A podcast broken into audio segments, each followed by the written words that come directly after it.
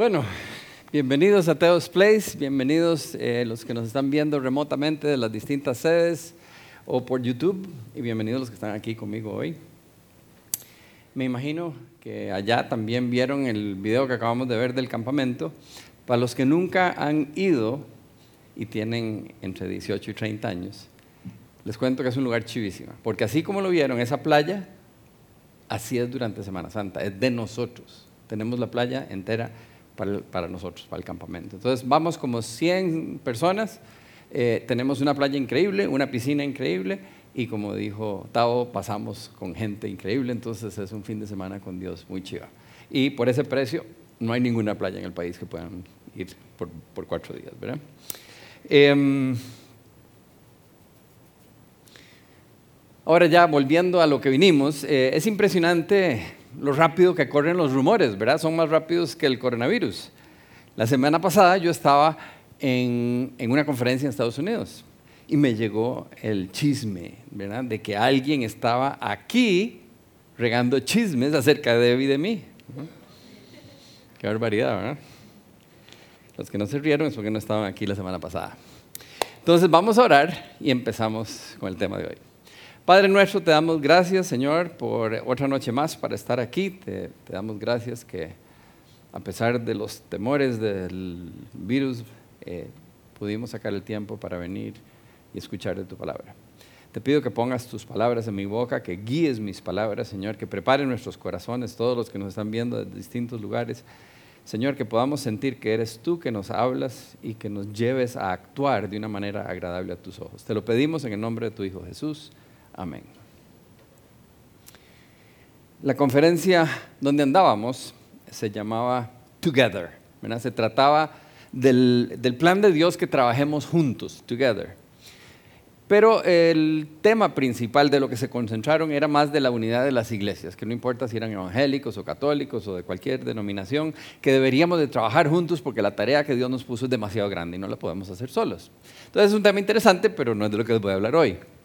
Em, lo que me llegó a mí más de, la conferencia no fue el tema principal, sino una mención que hicieron de que nuestro trabajo es totalmente relacional, que tiene que ser de relaciones interpersonales, que nunca debemos de perder el norte, nunca debemos de olvidar la razón por la que estamos transmitiendo ese mensaje. Que el amor siempre tiene que ser la motivación por la que trabajamos tratando de ayudarle a las personas a disfrutar de una relación cada vez más cercana con Dios.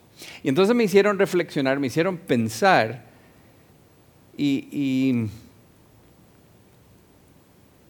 cómo estoy yo trabajando, ¿qué estoy haciendo yo para Dios. Me hicieron y, me di cuenta que, en los últimos meses me he dejado desviar un poco. Ahora, no estoy hablando de que me he alejado de Dios ni nada así, sino el, el enfoque el, por qué hago las cosas, cómo, cómo, le dedico yo mi tiempo a Dios. Entonces, les voy, les voy a explicar un poquitico, porque tal vez no estoy solo.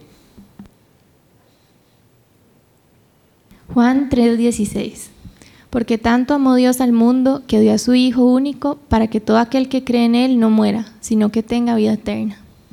Dicen que este es el versículo que resume las buenas noticias, resume el mensaje del Nuevo Testamento, y es que Dios nos amó tanto, tanto, tanto, que por eso, por ese gran amor, fue que envió a su Hijo. Y, Jesús estuvo dispuesto a entregar su vida por nosotros porque nos ama. Entonces, se dan cuenta, es amor por todos lados. Y lo que nos pide a nosotros, Dios, una vez que nos volvemos a Él y, y lo dejamos entrar en nuestra vida.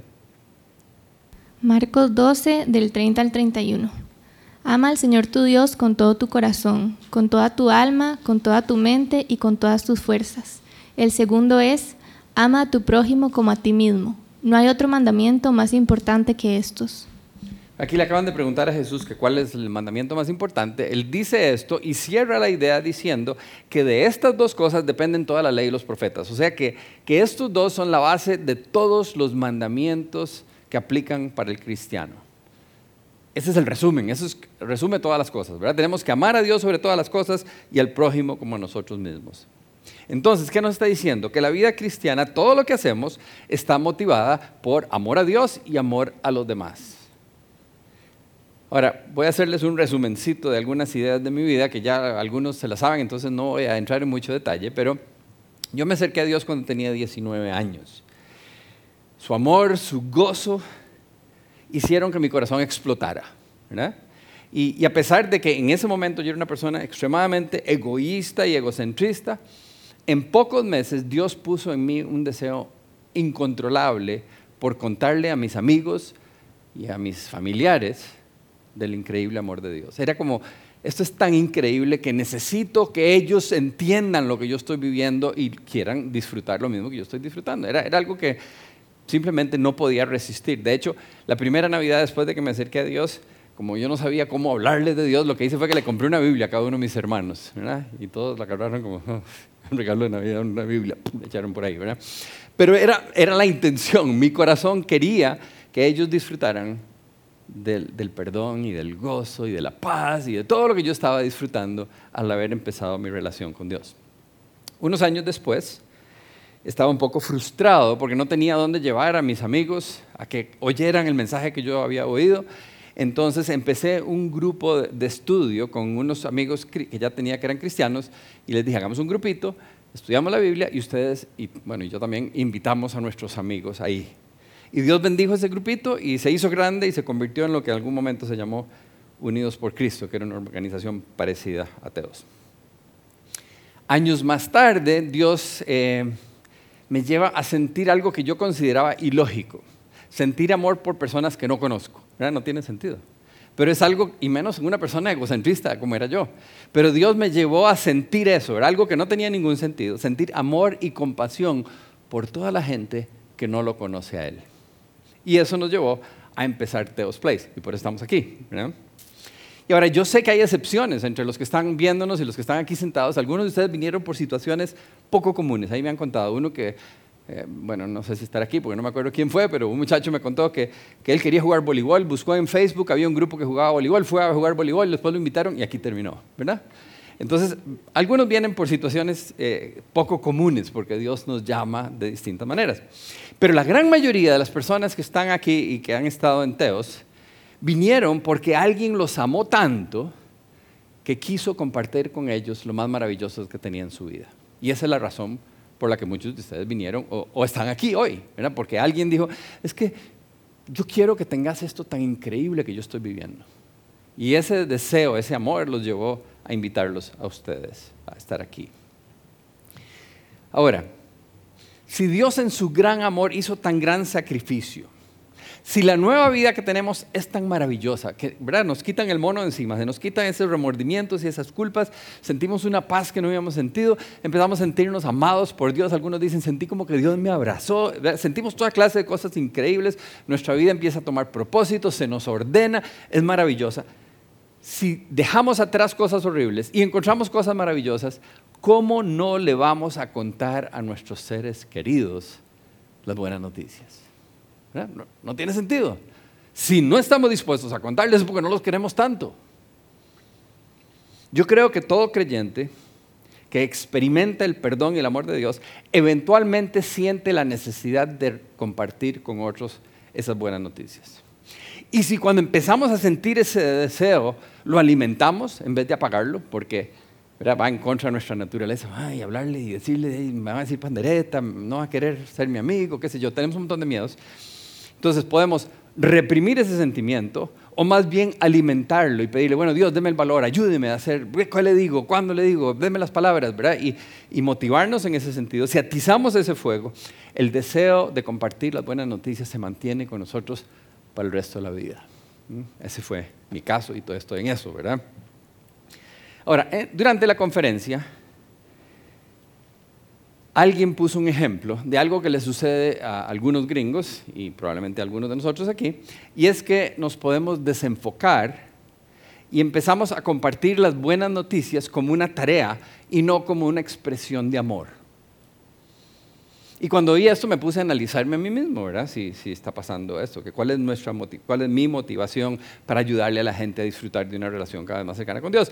Y tristemente llegué a la conclusión que, que llevo ratos, no sé, y tal vez no en todo lo que hago, pero a veces, este, y no sé si son meses o años, em, que los enredos de la vida, la necesidad de organizarnos más porque Teos ha crecido ¿verdad? a una velocidad inesperada, eh, la motivación por dar un mejor servicio, nos lleva, me ha llevado a, a perder el enfoque correcto, la motivación correcta para hacer las cosas. Entonces, podemos estar haciendo las cosas correctas con la motivación incorrecta. Me di cuenta que a veces yo vengo a hacer lo que tengo que hacer en piloto automático, es lo que me toca hacer. Me enfoco en cómo hacerlo para hacerlo bien y no en por qué lo estoy haciendo.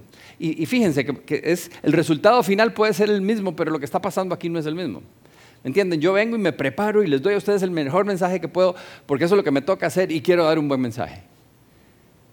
Pero esa no debería ser mi motivación. Mi motivación debería ser, hay gente que necesita oír estas palabras.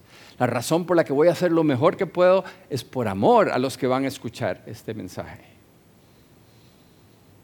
Entonces yo paso preocupado por la calidad del video, ¿verdad?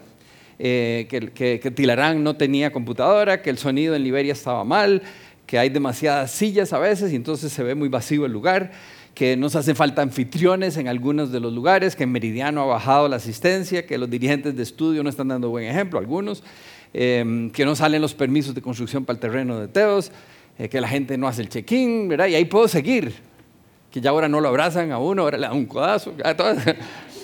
Entonces me paso preocupado por un montón de detalles y a veces se me olvida por qué estoy preocupado por esos detalles.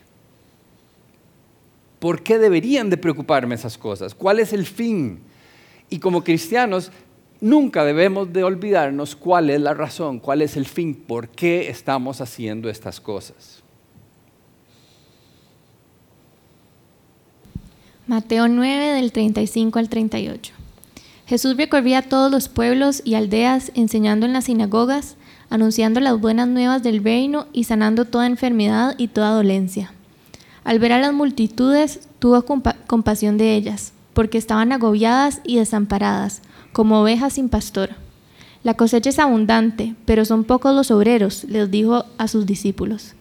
Pídanle, por tanto, al Señor de la cosecha que envíe obreros, a su campo. Y entonces nos dice que Jesús andaba enseñando y anunciando su venida, anunciando el reino de los cielos por todos lados y sanando a la gente. Pero donde vio a la gente, vio un montón, así una multitud, dice, tuvo compasión por ellos. Ahora, esto es importante. Porque él vio un montón de gente y pudo decir, uh, más gente para reclutarlos para que me sigan. O puedo decir, uy, qué montón de gente me falta todavía. O cuál será la manera más efectiva de llegarle a este montón de gente. Pudo haber reaccionado de distintas maneras, pero más bien dice, sintió compasión por ellos. ¿Por qué? Porque el amor siempre es la motivación correcta en el corazón de Jesús y en el corazón de Dios y lo que Él quiere que sea la motivación en nuestro corazón. Dice que tuvo compasión. Ahora, no es lo mismo que lástima. A veces la gente, eh, ¿verdad? En Costa Rica usamos indistintamente las dos palabras y no son lo mismo, son verdaderamente distintas.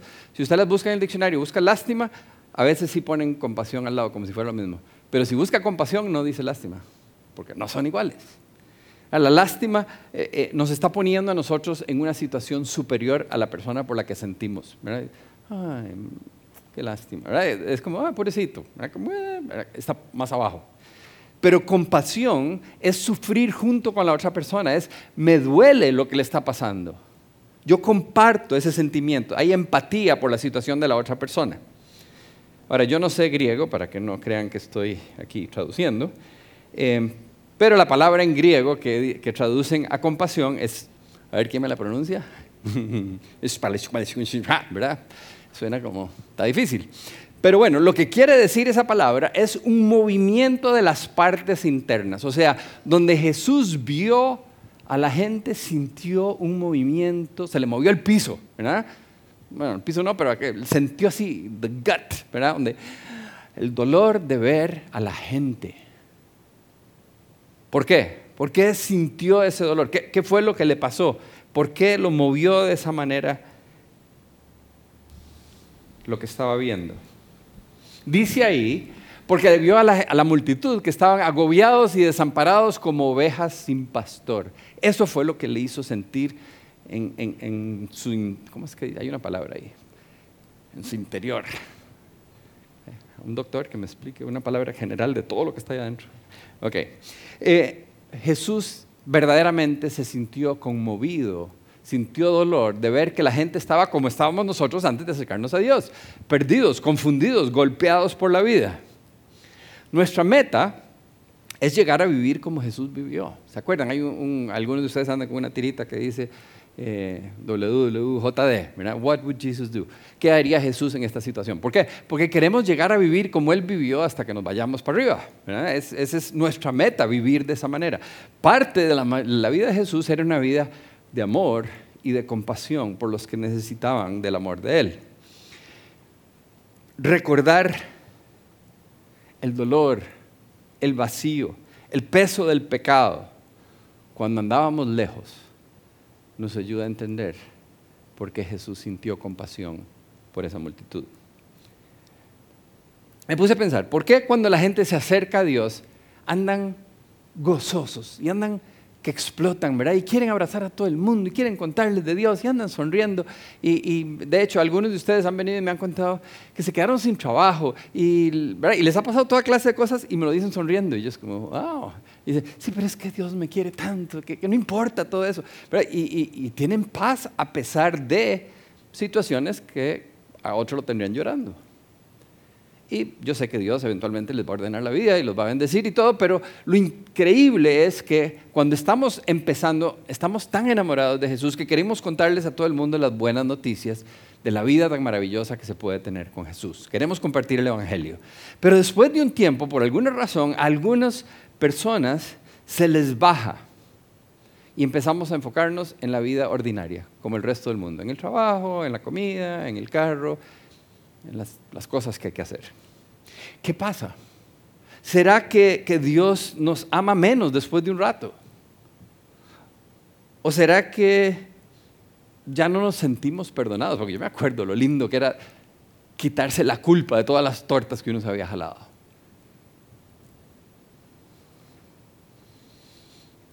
¿O será que sentimos que la nueva vida no era tan maravillosa? Después de todo, ya no hay nada que compartir.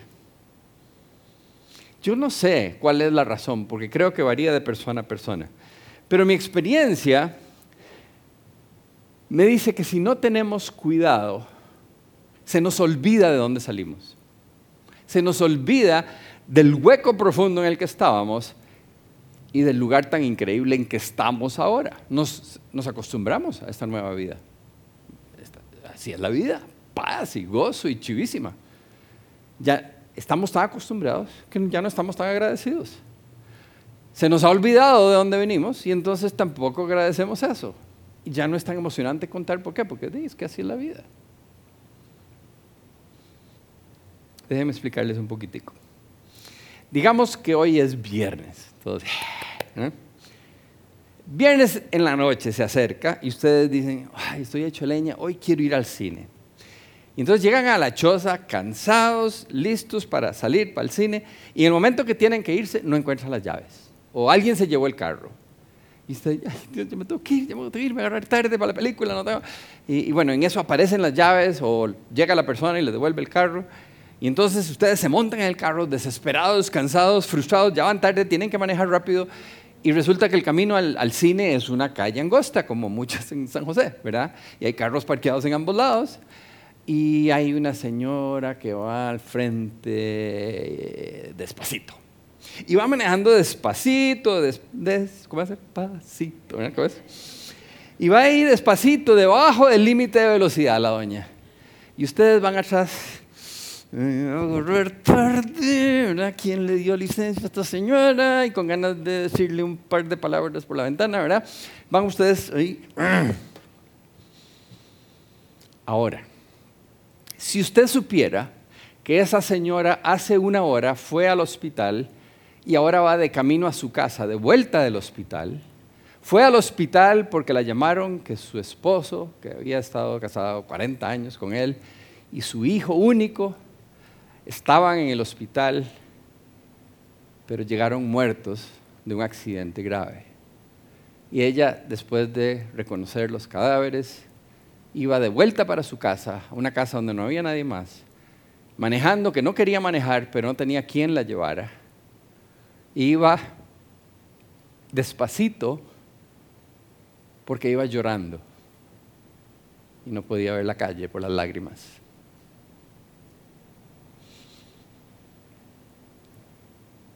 Si usted supiera eso,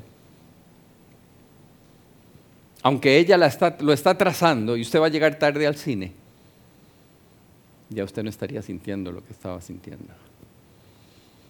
Si usted supiera eso, probablemente sentiría compasión por ella. Tal vez hasta le pediría a Dios por la señora que va al frente. Tal vez haría por ella lo que usted quisiera que alguien hiciera por usted si usted estuviera en esa situación. Eso es compasión. ¿Vieron cómo cambia la situación totalmente?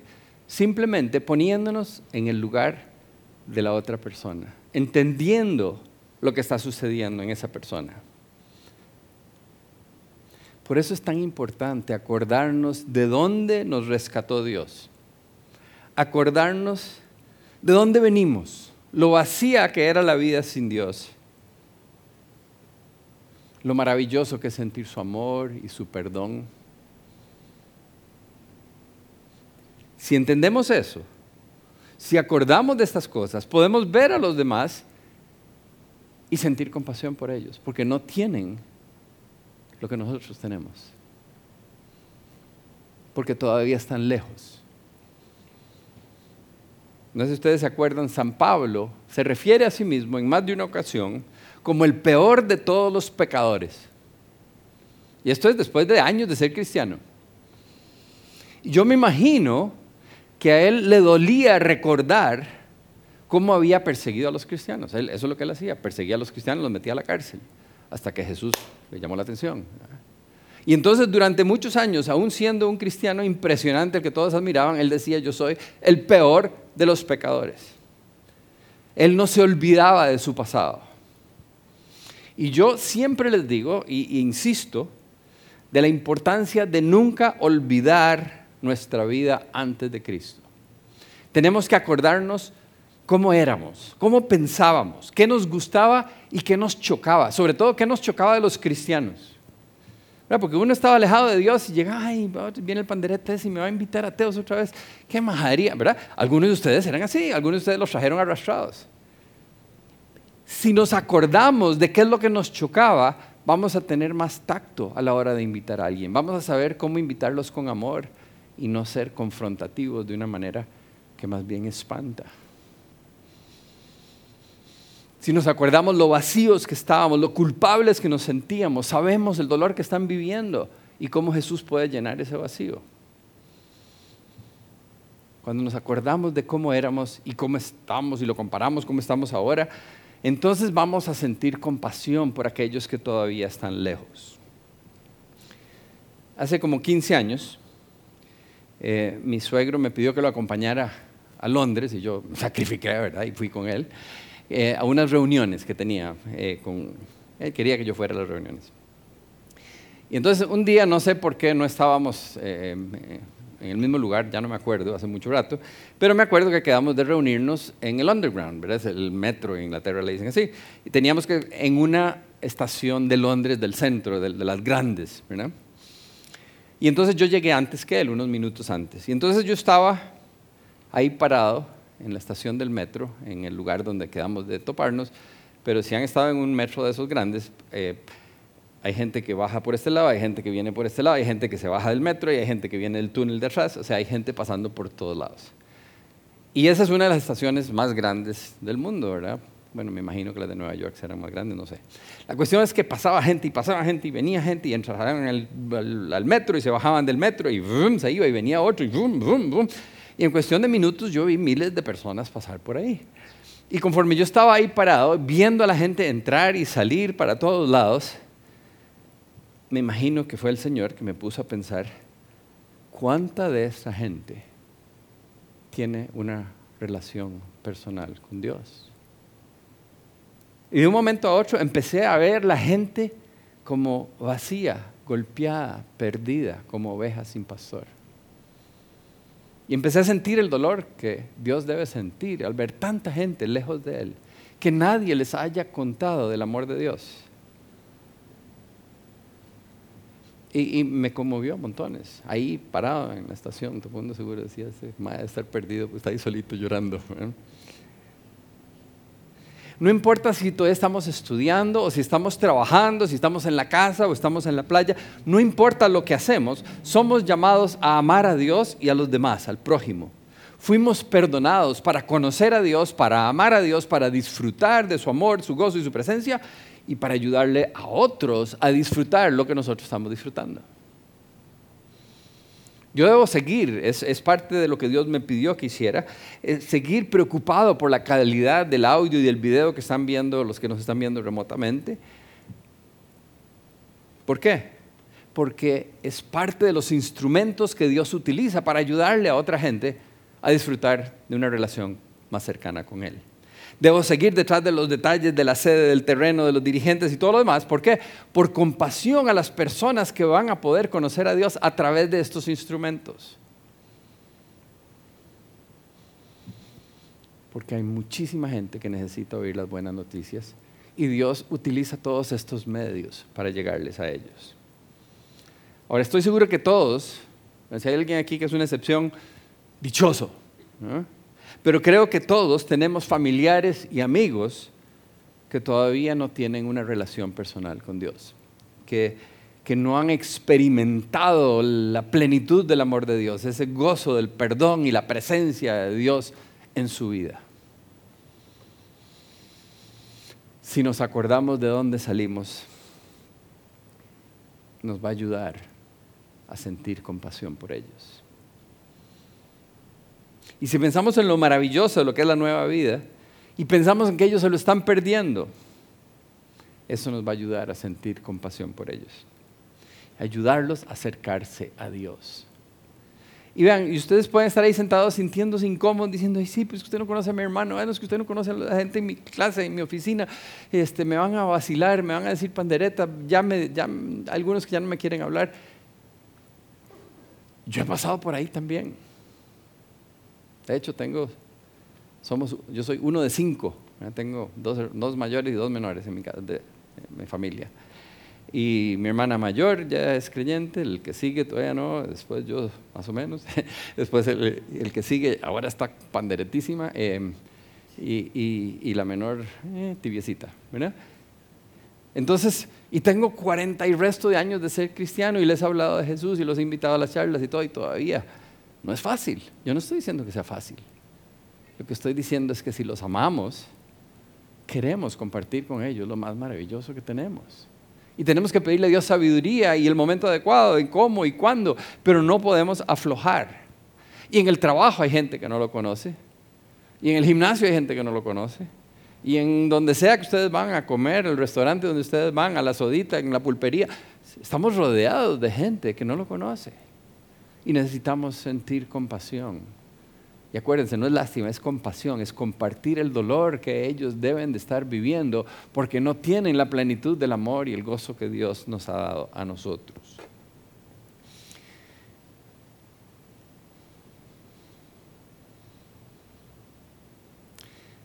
Jesús le dice a los discípulos que la, cosecha es abundante, la cosecha es mucha y los obreros son pocos. A veces pensamos, sí, hay muchos no creyentes, pero no les interesa. Sin embargo, Jesús dice, la cosecha es mucha. O sea, cosecha quiere decir que ya alguien la sembró y está esperando a que la recojan. Hay un montón de gente que, tiene esa sed de Dios y está esperando que alguien les cuente. Y ustedes mismos me han contado, y yo lo he vivido, bueno, de hecho, una, señora en el gimnasio, que no está aquí hoy, eh, por ahí, ¿verdad? Eh, la invité un día y yo así con esa pena, ¿verdad? De que, y, más feo, porque yo soy el que habla, invitarla a que venga, que me oiga, es como que arrogante, ¿verdad? Un poco incómodo. Y, igual, ¿verdad? Ya la conocía desde hace meses, entonces hice el esfuerzo, ¿verdad? Y, les he dicho, yo soy tímido, ¿verdad? Casi no hablo con nadie en el gimnasio, ¿verdad? Y, llegué y le dije a la doña, bueno, que, que lo quería invitar a lo que yo hago y mm, qué sé yo, ¿verdad? Ahí, incómodo, pero la invité. Y yo así todo asustado y nervioso, y la reacción de ella fue, ay, qué lindo, me encantaría. Yo me quedé como, seguro no me oyó bien. Eh, eh, ¿Cómo? Sí, sí, me encantaría. Y efectivamente, vino. Eh, y después me dijo que iba a seguir viniendo, pero se le ha enredado porque tiene una construcción, no sé qué, y no ha vuelto. Pero me sorprendió totalmente y yo estaba paniqueado por dentro, que estoy haciendo algo que, no, todo eso que uno siente. Pero sí era porque yo quería compartir algo bueno con ella, pero tenía terrible miedo. Y esa misma historia que les acabo de contar, muchos de ustedes me han contado. Que ustedes pensaron que nunca iba a venir tal persona y el día que le dijeron, dijo, ay, qué chido, vamos. Otros de ustedes más bien me dicen que se venían y se venían y nunca invitaban a la persona porque les daba pena. Hasta que un día la otra persona le dijo, ¿por qué nunca me invitas a eso que vas? Tuvo que invitarse esa persona porque usted no, no abrió la boca.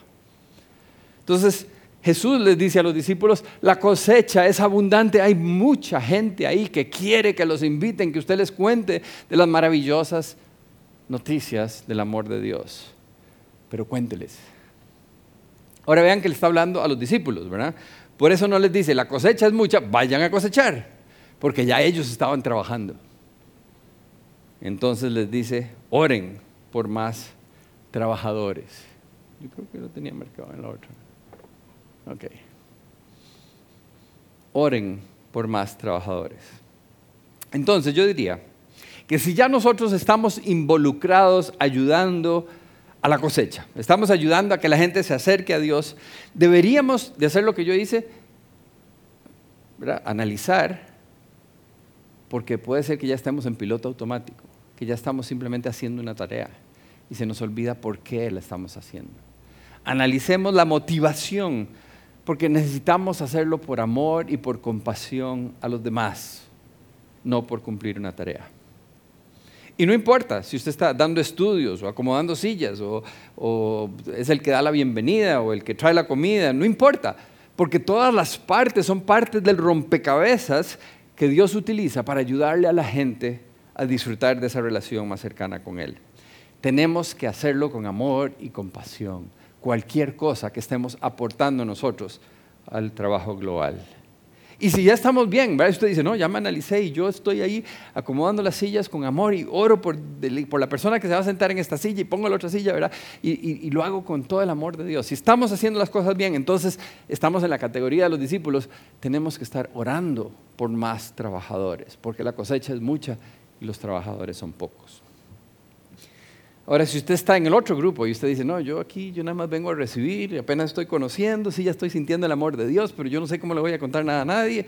Entonces, pregúntele a Dios, porque probablemente usted es la respuesta a esa oración de que envíe más trabajadores. Y si Dios le está llamando, entonces dígale a Dios, bueno, no sé qué puedo hacer, no sé cantar, no sé bailar, este, ¿en qué puedo ayudar a recoger la cosecha? Guíeme, aquí estoy. Heme aquí, envíame a mí. Y eso sí, pedirle al Señor ese amor y esa compasión para hacer las cosas como Él las haría.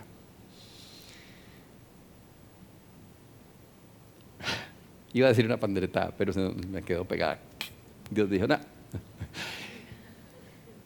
Amigos míos, hemos, somos dichosos hemos tenido la dicha de, conocer a Jesús, de ser perdonados, de ser limpiados, de tener esa nueva vida.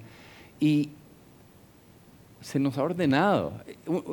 Si usted es un cristiano maduro y su vida no está ordenada es porque se ha desenfocado, porque ha dejado de caminar como Dios le pide que camine. Dios nos lleva en una vida maravillosa, con propósito, con un propósito eterno. ¿Cómo no vamos a ayudarle a otros a disfrutar de eso que nosotros estamos viviendo? Jesús nos lo pide, entonces por amor a Dios debiéramos de hacerlo por obediencia, pero también por amor a ellos, porque ellos están donde nosotros estuvimos, donde no quisiéramos volver, ¿verdad? Piénsenlo así. ¿Quién de ustedes quisiera volver a donde estaba antes de conocer a Jesús? No queremos estar ahí, ellos tampoco. Si supieran lo maravilloso que es aquí, no quisieran estar ahí. Y a nosotros nos toca ayudarles a volverse a Jesús. Así que vamos, hay demasiada gente que necesita oír las buenas noticias del amor de Dios. Vamos a orar. Padre nuestro, te damos gracias, Señor, porque nos has amado, porque tuviste la paciencia y hiciste el sacrificio tan gigantesco de enviar a tu Hijo Jesús. Jesús, te damos gracias por haberte ofrecido a venir voluntariamente. Espíritu Santo, te agradecemos que estás en nosotros y que nos ayudas a, amar y a vivir una vida agradable a tus ojos. Te pido por cada uno de nosotros, Señor, los que no te conocen, que se acerquen, que te busquen, porque no saben lo que se están perdiendo. Los que ya te conocemos, Señor, que busquemos en qué podemos ayudarte a recoger esa cosecha. ¿Cómo podemos ser útiles en tus manos, Padre, para que más y más gente disfrute del gran amor que tú nos tienes? Te damos gracias que podemos ser parte de esto y te pedimos que nos ayudes a, a disponernos y estar disponibles y amar al prójimo como a nosotros mismos. Te lo pedimos en el nombre de tu Hijo Jesús. Amén.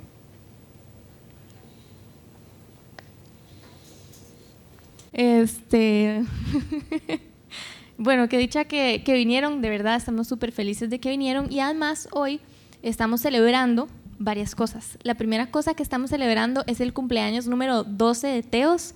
Entonces queremos que si Debbie y Benja pueden pasar aquí a hacer el, el show. Este, vamos a quitar esta cosita. Cuidado se caen porque uno nunca sabe. Este, vengan para acá. Pero acérquese, cuidado se quema.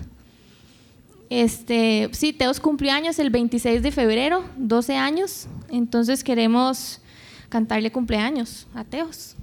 Y muchas gracias a Debbie Benja, ¿verdad? Son los instrumentos que Dios ha utilizado para, para hacer esta organización tan chiva. Entonces, si quieren, aquí tenemos, ¡uh! Tenemos una banda. ¿Ya? Sí, claro. Cumpleaños feliz, te deseamos a ti. Cumpleaños, Dios, cumpleaños